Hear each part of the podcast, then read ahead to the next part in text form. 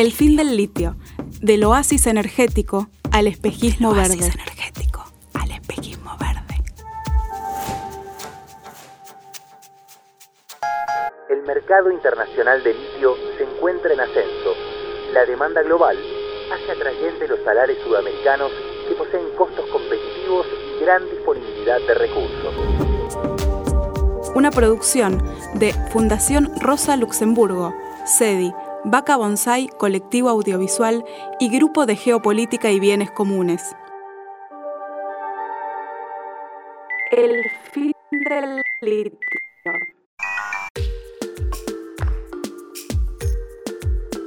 Bienvenidos a este segundo podcast que tiene como objetivo discutir los imaginarios verdes que se tejen en relación al litio, este recurso estratégico y sus potencialidades para conformar la base de una transición socioecológica justa en la región. En este segundo envío nos vamos a encargar de meternos en el dilema, o tal vez falso dilema, entre ambiente y desarrollo. Para eso estamos compartiendo aquí la mesa con Ariel Slipak. Ariel es licenciado en Economía por la Facultad de Ciencias Económicas de la UBA, docente de la misma universidad y también de la Universidad de Moreno y la Universidad General Sarmiento, integrante, por supuesto, del Grupo de Geopolítica y Bienes Comunes. Ariel, un gusto poder conversar y en principio meternos de entrada en este dilema si existe una tensión real entre desarrollo y ambiente. Entre desarrollo y ambiente.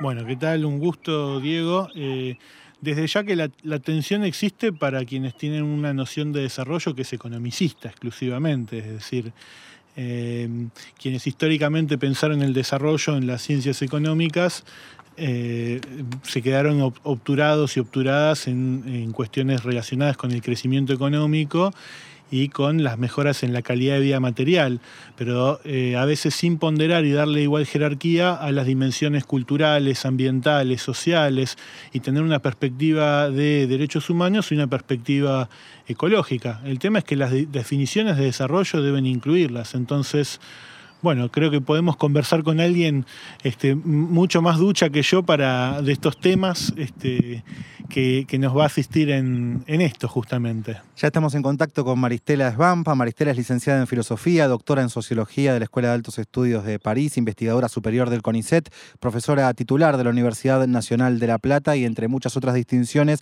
ha obtenido un premio CONEX de platino en Sociología. Maristela, un placer que puedas conversar con nosotros y ayudarnos entonces a disolver tal vez ese nudo de una falsa tensión entre desarrollo y ambiente. Y incluso agregarte el rol que juega el litio en esta tensión este, entre todo lo que nos podés contar. Bueno, muchas gracias por la invitación, es un placer estar con ustedes y, y- y poder contribuir en la medida de lo posible en, eh, en esta discusión tan necesaria, creo yo, eh, para la Argentina sobre el rol del litio y en líneas generales los debates sobre la transición socioecológica. En primer lugar, lo que hay que decir es que eh, la noción de, de desarrollo, el concepto de desarrollo está muy asociado al imaginario de la modernidad, pero hoy podríamos decir que forma parte de la agenda del pasado. La noción de, de desarrollo eh, nutrió los imaginarios de eh, la ciencia, de las sociedades más desarrolladas e inclusive de aquellas que buscaban de manera obsesiva también emular a las sociedades eh, más avanzadas. Había- hay tres ejes eh, fundamentales eh, sobre los cuales se basa la noción de desarrollo. Una es sin duda el productivismo, la idea del crecimiento indefinido a través de la expansión de las fuerzas productivas, como si el, el- planeta fuera y los recursos naturales que encierra fueran infinitos. En segundo lugar, la visión eldoradista que siempre planea en América Latina, la creencia de que tomando un recurso natural que hoy es estratégico, podremos este, desarrollarnos de manera rápida, acelerada y alcanzar así a los países del norte. Y en tercer lugar, la visión antropocéntrica, que está en la base, el hecho de pensar que la naturaleza es algo exterior o que el ser humano es alguien exterior a la naturaleza, que no formamos parte de ella. Cuando digo entonces que todo esto es parte de una agenda del pasado, es porque necesitamos cuestionar la visión economicista, como bien dijo eh, Ariel en la presentación, necesitamos también, este, de, alguna manera, desmontar el imaginario el doradista que eh, siempre trae eh, ilusiones y nuevos engaños detrás de algún nuevo recurso o bien natural, y necesitamos avanzar hacia visiones relacionales con la naturaleza en pos de una sostenibilidad del planeta y en la búsqueda de una vida digna. En segundo lugar, uno podría decir de que no hay tensión en realidad, si lo, bajamos a tierra aquí a la Argentina, no hay tensión entre ambiente y desarrollo, porque eh, en realidad lo que sucede en Argentina es que no hay limitaciones ambientales a los modelos de mal desarrollo que se expanden de modo incontrolado en nuestro país, ¿no? Eh, tratar de engañar a la gente diciendo que no nos desarrollamos porque hay límites ambientales que lo impiden, ¿no? Como pueden ser leyes prohibitivas, desde la ley de glaciares hasta hace poco tiempo se discutió los proyectos de salmonicultura a gran escala en Tierra del Fuego, es realmente engañar a la gente, porque no hay controles ambientales. La Argentina es un país liberalizado desde el punto de vista ambiental. Necesitamos pensar en una agenda de protección de los bienes comunes que efectivamente regule y coloque límites. En tercer lugar, podríamos decir de que también hay una falsa oposición entre lo social y lo ambiental, este, que trata de ocultar el hecho de que el impacto de estos modelos, digámoslo ya claramente, de mal desarrollo, sobre todo es sobre las, recae sobre las poblaciones más vulnerables. Hay una coincidencia entre el mapa del mal desarrollo, el mapa de la contaminación y el mapa de la pobreza, porque efectivamente son las poblaciones más pobres, así como el cambio climático también lo prueba o esta pandemia, las que están menos preparadas para recibir esos impactos o para afrontarlos o para responder a los embates del neoextractivismo.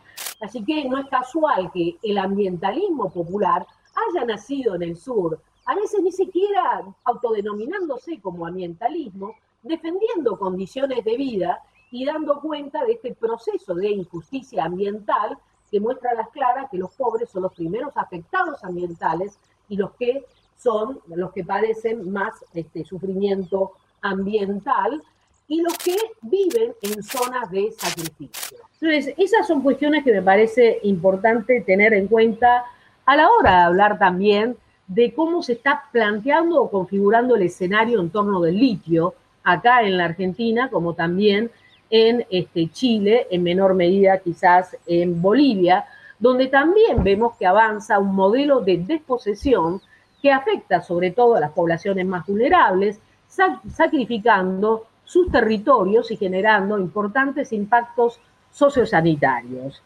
En, eh, esa línea, eh, sin duda, eh, la cuestión del litio coloca además en el centro toda la discusión sobre la transición socioecológica. Yo siempre digo que no es lo mismo hablar del litio que, por ejemplo, del fracking que se hace en vaca muerta. En realidad, el fracking que se hace en vaca muerta obtura cualquier posibilidad de discutir una agenda de transición socioecológica. El litio sí abre la posibilidad de discutirla, pero tenemos que poner varias condiciones, porque no podemos, sin más, subirnos al carro de cualquier transición socioecológica que nos proponen. Por ejemplo, lo que está sucediendo con el litio en provincias como Jujuy, Catamarca y Salta muestra a las claras de que el tipo de transición que se está imponiendo es una transición de tipo corporativa, de mercado, en la cual, a, a través de ese festival de concesiones que se dieron en los últimos años, se avanza sobre ecosistemas muy frágiles como son los salares altoandinos, que son escasos en agua, se atropella a las poblaciones, pueblos originarios a los cuales no se respeta y no se consulta, tal como lo exige el convenio 169 de la OIT. Y por otro lado, en definitiva, lo que estamos haciendo es garantizar un proceso de transición para los países más poderosos, los del norte global, ¿no?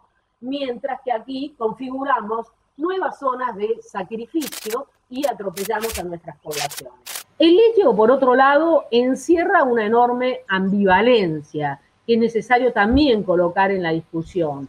Yo siempre digo de que el litio pertenece de algún modo a dos mundos, al mundo viejo del extractivismo que debemos abandonar y al mundo nuevo, el de la sociedad post-fósil, que debemos abrazar. El mundo del extractivismo, porque efectivamente es una minería de agua y en ese sentido es claramente insostenible, produce un fuerte estrés hídrico en ecosistemas que son muy áridos, ¿no? Y en segundo lugar, porque no respeta eh, los derechos de las poblaciones que habitan esos territorios, ni su forma de vida, sino que las condena este, y eh, las excluye. Ahora bien, por otro lado, el litio, sabemos, es la llave, queremos pensar que es la llave que nos lleve hacia una sociedad fósil, hacia una transición energética que se basa en el abandono del modelo energético que está basado en combustibles fósiles hacia un modelo de electromovilidad más amplio, más amplio, en el cual efectivamente debemos sin duda repensar el modelo de consumo. ¿no? Este es un tema fundamental, porque a la hora de hablar la transición, de la transición socioecológica, debemos pensar en el cambio del sistema. Y el cambio del sistema involucra no solo el modelo de apropiación de la naturaleza, sino el cambio del modelo del consumo. En el marco de la transición corporativa que se está experimentando, sin duda estamos apuntando también a un agotamiento de un bien como el litio, estamos destruyendo territorios. De la manera en que se está planteando, no hay planeta que alcance, ¿no? Ni, ni o, mejor dicho, no hay, no hay planeta que aguante ni litio que alcance en el marco de un modelo de consumo atado al imaginario de la globalización neoliberal que piensa sobre todo en términos de crecimiento indefinido. Entonces, claramente la transición socioecológica que debemos repensar no es una transición corporativa o de mercado, es una transición popular, debe ser justa y como tal debe resolver o apuntar a resolver las asimetrías históricas que existen entre el norte y el sur.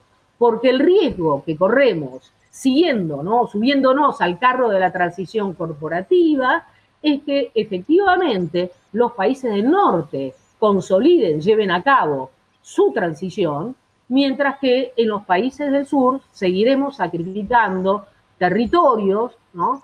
Este, violando los derechos de las poblaciones y, en definitiva, configurando nuevas zonas de sacrificio. Maristela, muchísimas gracias por la claridad. Te mandamos un fuerte abrazo y gracias por tu aporte para esta campaña que se pregunta por el fin del litio. Bueno, muchas gracias a ustedes y recordemos entonces eh, que eh, eh, al hablar de la transición socioecológica lo que debemos evitar sobre todo es lo que aporta o lo que busca aportar el sentido común hegemónico que siempre, siempre propone falsas soluciones. Debemos apostar a una transición energética popular que debe ser justa y para ello las voces de los pueblos del sur tiene que ser, tiene que tener un lugar muy relevante a la hora de pensar una sociedad resiliente este, y democrática. La palabra de Maristela Esbampa, licenciada en Filosofía, doctora en Sociología de la Escuela de Altos Estudios de París, investigadora superior del CONICET, profesora titular de la Universidad Nacional de La Plata, conversando con nosotros. Arieli queda picando esta idea que ella ponía de la ambivalencia, ¿no? Me parece que hay algo fundamental en el litio que viene con una suerte de disfraz verde en el marco de la transición energética y que nos podemos llegar a, comer el pozo, digamos, de pensar que estamos hablando de una transición ecológica también en ese sentido y no necesariamente ocurre, ¿no? Desde ya eh, hay algo importantísimo a remarcar en el aporte de Maristela, que es ¿Qué litio estamos teniendo en este momento? ¿Estamos teniendo el litio de esa transición socioecológica, esa transición energética popular que necesitamos? No, estamos teniendo el litio eh, que se extrae con energía generada a partir de gas. Por ejemplo, en la Argentina, eso lo veamos uno de los, los proyectos que están en operación, los de la empresa Livent en Catamarca y la empresa Orocobre en, en, realidad sales de Jujuy, con Toyota de socio y una empresa provincial, operan con eh, bombeando el agua con energía generada con gas, por ejemplo, y no con, con, paneles solares que tienen ahí, ahí cerca en Jujuy, por ejemplo. Eso es algo interesante. Y sí, con un gasto energético muy importante para la extracción del litio, para el traslado del litio, para la fabricación de baterías en, eh, China prácticamente, sin dejar, eh, digamos, fuentes de empleo, valor agregado, como ya vamos a poder eh, conversar, y es la, el, litio como negocio, como nicho de negocio en esta transición energética corporativa que, que describía Maristela, ¿no? Agrego una pequeña complejidad en este esquema de una explotación en el sur global para los modos de vida del norte global, que es que también en el sur global, sobre todo en los centros urbanos, aparecen modos de vida deseables que tienen que ver con el norte global. O sea que cuando vemos consumos electrónicos, por ejemplo, o autos de electromovilidad último modelo, que aparte venden la particularidad de formar parte de una transición ecológica y que teniendo ese auto forma parte de un cuidado del medio ambiente, vemos una complejidad aún mayor. No es únicamente Europa y Estados Unidos consumiendo sobre la las zonas de sacrificio del sur, sino que en el propio sur, en los centros urbanos, se generan modos de vida que también quieren ese tipo de consumo. Eso es interesantísimo desde los años 50, incluso antes, en la historia latinoamericana, argentina, se verifican esos, ¿no? Élites locales, viejas oligarquías o nuevas burguesías con pautas imitativas de los consumos del del norte global, digamos, y reproduciendo un patrón mucho más inequitativo en el sur global, digamos, ¿no? Porque son esas, eh, esos consumos de las élites, tener un auto del estilo de Tesla. Igualmente, con el auto eléctrico no pasa tanto porque en general el modelo eh, que tienen las automotrices para, para, Sudamérica es dejarnos eh, la tecnología rezagada. Por ejemplo, eh, o sea, el, viejo esquema de la industrialización por sustitución de importaciones de venderte la máquina vieja eh, porque ellos están compitiendo por productividad, entonces tienen que tener una máquina más nueva, más nueva, más nueva ya, y para que la, máquina no, no, les, no, pierdan plata con una máquina, te la, mandaban a los países en vías de industrialización como Argentina, Brasil o México, digamos, ¿no? Así que en, Sudamérica eh, con el litio se está haciendo más negocio con el auto híbrido eléctrico más que con el eléctrico. Eh, pero eso me lleva a un punto muy interesante para contarte, que es que eh, en relación a los autos eléctricos, por ejemplo, en el año 2015 se vendieron 450.000, en el año 2019 algo más de 2 millones, pero por ejemplo para 2040 eh, se esperan 58 millones de autos en ventas de autos eléctricos o híbridos eléctricos, lo que te da un aumento importantísimo, una demanda exponencial de, litio que es brutal, bestial, y es a esa transición energética, eh, digamos, corporativa, empresarial, digamos, que cuestionaba muy bien Maristela, porque no es solamente el litio para eh, el almacenamiento estacionario de energía para, para que aumente el, parque de energía renovable, ¿no? el parque solar, este, eólico, sino también eh, autos eléctricos de lujo de uso individual también. ¿no? Entonces ahí está esta cuestión eh, de cuestionarnos también las pautas de consumo y demás. Por ahora tenemos ese litio, el litio que es, un, es un negocio, digamos, de las corporaciones. Claro, decís tenemos ese litio y ahí hay nosotros que no sé si nos incluye. No, no, no, tenemos a nivel global, pero, pero, pero bueno, en la Argentina creo que contaban en, las entrevistas anteriores, Bruno, hay una carpeta de 50 proyectos, en los salares están en Salta, Jujuy eh, y Catamarca. Es interesante contar que... Eh, el triángulo del litio tiene todas las miradas de las corporaciones y demás y las comunidades sufren esa presión porque eh, en, ese triángulo del litio entre Chile, Bolivia y Argentina, un nombre horrible, por cierto, triángulo del litio, están el 58% de, los recursos mundiales y el 53% de las, eh, de las reservas. Entonces de ahí aparecen estos imaginarios eldoradistas y demás que, describía Maristela. Estamos sentados en una montaña de, riqueza que en realidad no es nuestra. Eh, ¿Por qué? Porque eh, en la Argentina hay todo un esquema de, creo que en, la entrevista anterior Bruno te contaba cómo en, Bolivia y en Chile hay como un proyecto nacional, pues bien, en Argentina tenemos un código de minería reformado en los años 90 que le da la, superficie minera o el, pedimento minero se lo da al explorador, al que denuncia una mina. Entonces, si yo denuncio que hay litio en un lugar, eh, el pedimento minero, la, superficie, el, terreno subterráneo es mío, aunque, aunque no el, el superficiario. Entonces, ¿qué tengo que hacer para saber que hay litio? Tengo que ir y tomar muestras de agua. ¿Y cómo tomo muestras de agua? Me tengo que meter en territorios ancestrales de las comunidades. O sea, tenés un esquema legislativo que fomenta la violación del convenio 169 de la OIT, la violación finalmente del derecho indígena de derechos humanos. Y tenés una ley de inversiones mineras que encima les permite eh, hacer un negocio eh, increíble a las, a las mineras. O sea, impacto socioambiental, por otro lado un marco jurídico que favorece a las empresas transnacionales y la pregunta es si en las zonas que Maristela denominaba como zonas de sacrificio genera, aunque sea, por ejemplo, puestos de trabajo para las localidades cercanas. Bueno, ahí hay un punto. Eh, los dos proyectos que operan en la Argentina, el, de, el que opera desde el año 97, 98, que es el de la norteamericana Livent, emplea en operación 250 personas, ese es el empleo directo que genera, y la de Sales de Jujuy eh, ahora se está, ampliando y la construcción sí emplea gente, la construcción, pero la operación no. También emplea otras 250 personas. Eso del empleo directo eh, que ese es el empleo directo que genera, como mucho eh, en la minería genera, digamos dicho por las propias empresas, generan aproximadamente tres puestos de empleo indirecto por cada puesto de empleo directo, o sea, mil puestos de trabajo en Jujuy y mil puestos de trabajo en, Catamarca a costa de todo este problema que, se genera, que es muy poco en relación al empleo provincial de Jujuy privado, por ejemplo. Eh, así que no, no genera tanto, tanto empleo y tampoco genera tanta recaudación provincial. ¿eh? Sobre este punto vamos a escuchar primero a Evelyn Vallejos, ella es gestora ambiental en Catamarca, trabaja con comunidades afectadas y justamente se refiere a qué pasa en las comunidades cercanas a la extracción del litio. Desde 1997 que, que se explota litio en, en, el Salar del Hombre Muerto y lo hacen unas empresas estadounidenses eh, que ahora llevan la firma de Livent Liven, como le dicen ellos, pero nosotros le decimos Liven aquí, como para ser un poco más autóctono.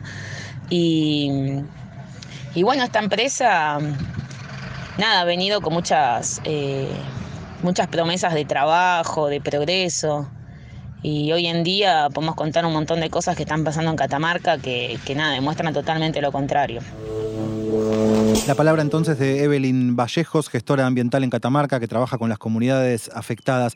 Me pregunto si se puede pensar hoy en el litio como se pensó en su momento, año 2003-2004 en Argentina, eh, la oportunidad que aparecía con la soja. Era como, no miremos el impacto socioambiental de la soja, son dólares ya y es lo que necesitamos y hay que aprovechar el viento de cola. ¿Pasa esto con el litio? ¿Se lo puede pensar incluso como una commodity, por ejemplo, o que genere el ingreso de dólares? Te contesto lo de los dólares y después eh, también hablamos un poquito más de lo que les dejan las provincias en cuanto a recaudación. ¿Te parece? El tema con los dólares es, eh, es así. Eh, Argentina en este momento está, estará exportando unas 33.000 toneladas de carbonato de litio grado batería y tiene con dos proyectos en operación y con eh, carpetas de 50 proyectos que quiere el ministro de Desarrollo Productivo, Culfas, ojalá que no, pero que se pongan en, cartera por el tema del estrés hídrico, etc. Entonces ellos dicen, bueno, con una tonelada de carbonato de litio a 15 mil dólares, por ejemplo, a 14 mil, 10 mil, 2019-2020 cayó mucho el precio, ahora está subiendo de vuelta.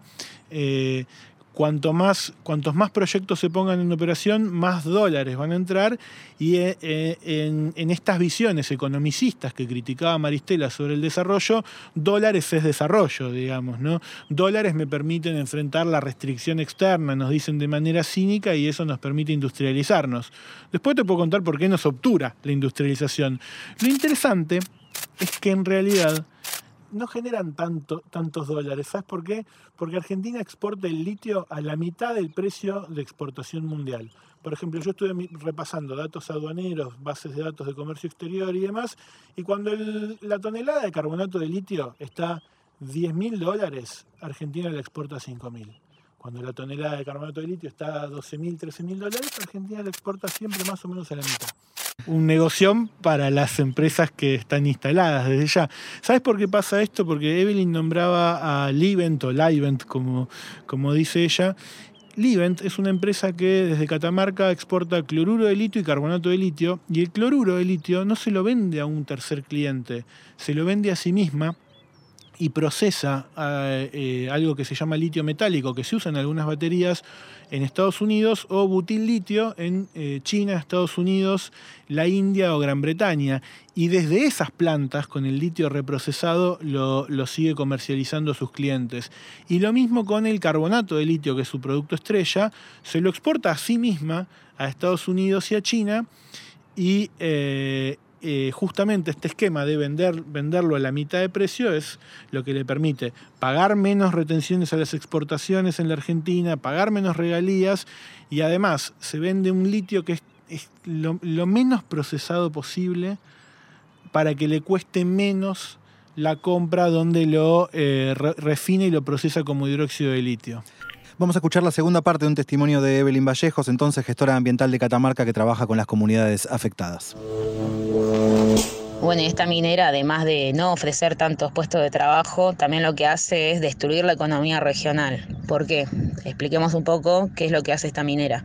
Ellos extraen salmuera, que es agua con sal, que está en, las salinas, y extraen 900.000 eh, litros de salmuera por hora y a su vez para hacer el proceso de decantación del litio, que lo dejan evaporar en unas piletas gigantes durante años, que con la, con la radiación del sol utilizan esta energía totalmente gratis, obviamente, para, extraer lo, lo que necesitan. Y bueno, en este proceso también utilizan agua dulce que sacan de unos ríos que hay en la puna, que bueno, que son la fuente de vida de todas las comunidades y de los animales también de ahí sacan al menos 400.000 litros de agua dulce por hora.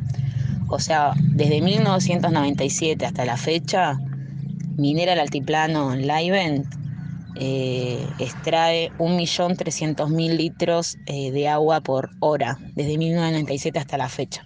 ¿Esto qué trajo? Bueno, un montón de impactos ambientales, que es la reducción de, todas las cuencas hidrográficas de la zona. Eh, por ejemplo, tenemos un hecho puntual que, es de donde sacaba especialmente agua Laiven, que es el río Trapiche, donde al, lado bueno, de los ríos se forma un pastizal que se llama Vegas, que es de donde es el forraje disponible para los animales que crían las comunidades.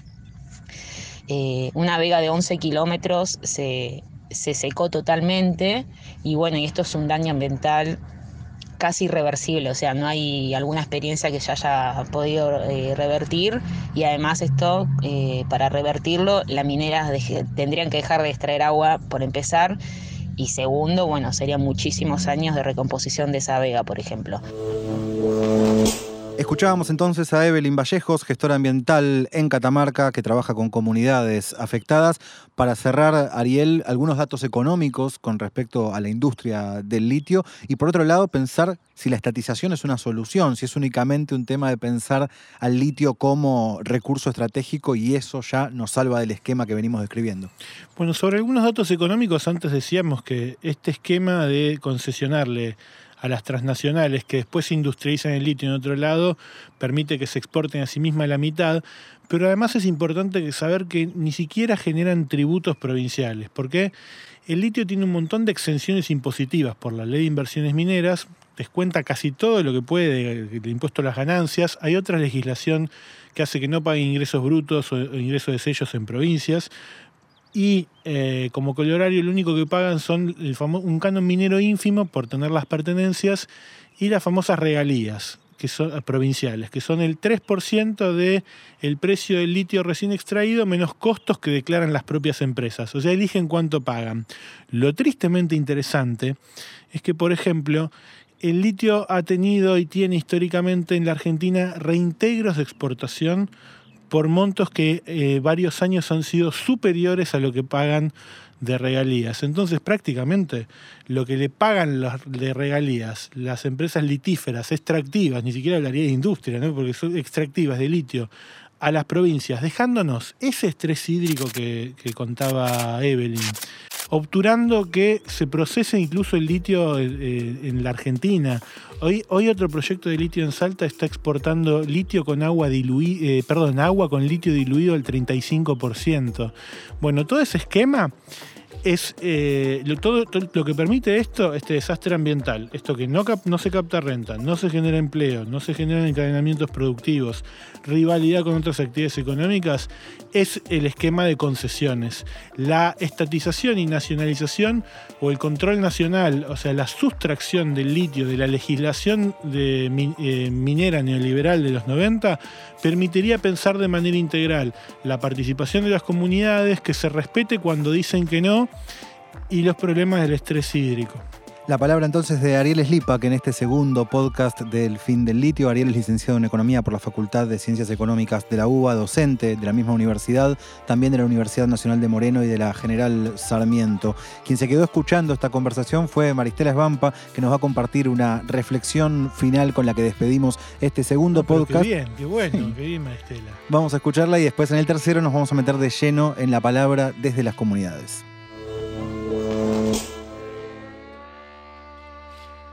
Creo que es necesario subrayar la necesidad de, pensar el desafío ante el cual nos coloca la problemática del litio, eh, sobre la necesidad de pensar en un doble pacto, eh, porque por un lado necesitamos elaborar, construir un pacto productivo integral, eh, que desarrolle las cadenas de valor del litio, en el cual sin duda el Estado Nacional tiene un rol fundamental en la articulación con el sistema de ciencia y técnica, pero también se requiere consolidar, construir un pacto de sostenibilidad que incluya los derechos de las poblaciones, pueblos originarios, la participación de los pueblos en la decisión acerca de estas cuestiones tan importantes que tienen que ver con las condiciones de vida y los horizontes de vida.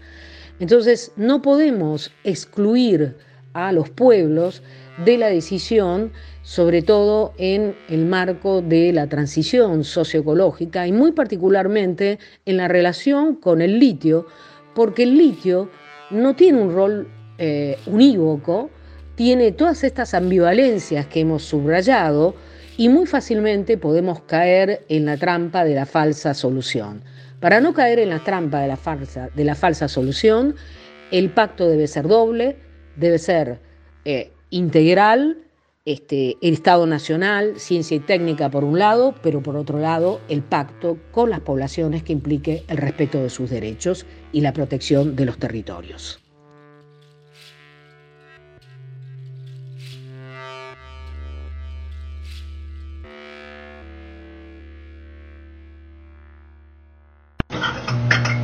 Esto fue una producción de Fundación Rosa Luxemburgo, SEDI, Vaca Bonsai Colectivo Audiovisual y Grupo de Geopolítica y Bienes Comunes.